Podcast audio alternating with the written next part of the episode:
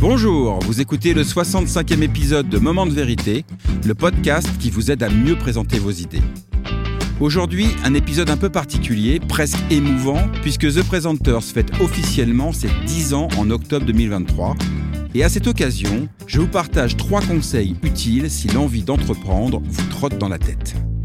Mon nom est Bruno Clément, je suis le cofondateur de The Presenters, un cabinet de conseil en stratégie narrative. Et mon métier, c'est d'aider les gens à exprimer clairement leurs idées et les présenter efficacement en toutes circonstances, de la machine à café au palais des congrès.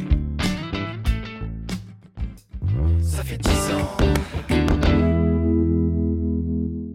Eh oui, il y a 10 ans, quasiment jour pour jour, j'annonçais fièrement sur les réseaux sociaux la naissance de The Presenters, et franchement, je n'imaginais pas à quel point cette aventure entrepreneuriale allait changer radicalement ma vie et au passage celle de mon associé et ami Sébastien Bernard.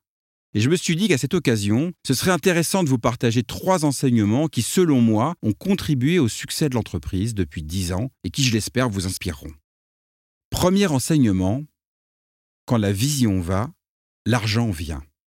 Comme beaucoup d'entrepreneurs de ma génération, j'ai été marqué par la conférence TED de Simon Sinek Start with Why. L'idée qu'il défend et à laquelle j'adhère à 100%, c'est que les gens n'achètent pas ce que vous faites, mais pourquoi vous le faites. Donc définir son why, c'est-à-dire sa vision, sa raison d'être, ce qui vous anime, pourquoi vous vous levez le matin, est de mon point de vue un prérequis essentiel pour donner du sens au projet d'entreprise dans lequel vous vous lancez. Et c'est exactement la première pierre de The Presenters que nous avons posée avec Sébastien lui le metteur en scène, moi le publicitaire, lorsque nous nous sommes lancés dans cette aventure. Nous n'avions pas de clients, mais nous avions une vision très claire du sens que nous voulions donner à notre métier. Et depuis dix ans, la raison d'être de The Presenters, même si elle a évolué dans sa formulation, est toujours la même. Faire progresser les idées de nos clients en les aidant à toujours mieux les présenter. C'est le socle fondateur de The Presenters. C'est ce qui anime chaque jour toutes nos équipes, et qui donne du sens à notre métier, quel que soit le territoire d'expression de cette vision. Le conseil, la formation, le coaching ou les conférences. Et je suis convaincu que cette vision a contribué au développement de The Presenters, car elle a attiré vers nous des clients qui partagent le sens que nous donnons à notre métier. Et aujourd'hui, nous avons le privilège d'accompagner de très belles entreprises qui pour certaines nous font confiance depuis dix ans, et j'en profite au passage pour les remercier chaleureusement de leur confiance renouvelée à chacune de nos missions. Donc, mon premier conseil d'entrepreneur, c'est de bien prendre le temps d'exprimer et de formaliser votre vision. Parce que si vous ne savez pas où vous voulez aller, eh bien, vous n'êtes pas prêt d'y arriver. Deuxième enseignement, restez focus. Avant de créer The Presenters, j'ai été marqué par une métaphore puissante, le syndrome du canard. En théorie, le canard est un animal exceptionnel, car il sait tout faire. Il sait nager, il sait plonger, il sait voler, il sait marcher, il sait courir, sauf qu'il fait tout très moyennement. Il vole moins bien qu'un aigle, il court moins bien qu'un guépard, il nage moins bien qu'un dauphin. Eh bien, c'est ce qui arrive parfois à certaines entreprises qui se lancent. Même si vous avez une vision très claire de ce que vous voulez, guidé par l'impérieuse nécessité de faire du chiffre d'affaires, parfois vous pouvez être tenté de vous éparpiller, de saisir la moindre opportunité commerciale, quitte à accepter des missions hors cadre. Et peu à peu, vous déviez de la trajectoire initiale de votre projet. Et vous finissez par faire plein de trucs, moyennement. Et l'offre de votre entreprise finit par ressembler à un plat de nouilles trop cuites. Certes, ça nourrit, mais ce n'est pas très bon, même si c'est servi avec un magret de canard. C'est la raison pour laquelle la deuxième décision que nous avons prise il y a dix ans chez The Presenters, c'est de rester focus sur un seul et unique territoire d'expression, l'accompagnement des prises de parole à enjeu. Bien sûr, nous avons fait évoluer nos offres pour répondre aux attentes de nos clients et du marché. Le Covid, par exemple, a été pour nous un formidable levier de croissance pour le coaching en visio et les webinaires. Mais en dix ans, nous avons souvent dit non, même si la tentation commerciale était grande. Non, nous ne gérons pas la logistique événementielle. Non, nous ne produisons pas des PowerPoint au kilomètre. Non, nous ne faisons pas de films d'entreprise. Non, nous n'écrivons pas des discours à la place des gens, et encore moins sans les avoir rencontrés, etc., etc. Mais tous ces noms nous ont permis de dire oui à des centaines de projets et d'accompagner des milliers de personnes parfaitement alignées avec notre vision et notre mode opératoire. Donc, après avoir défini une vision claire, mon deuxième conseil d'entrepreneur, c'est de rester focus pour faire de chaque jour l'opportunité de vous améliorer pour viser l'excellence sur votre territoire d'expression. Cela demande parfois un peu de courage, surtout au démarrage, parce que la tentation de dire oui à tout est grande, mais franchement, on ne peut pas entreprendre avec l'ambition de faire moyennement son métier. Troisième enseignement, recherchez l'enthousiasme de vos clients et de vos équipes.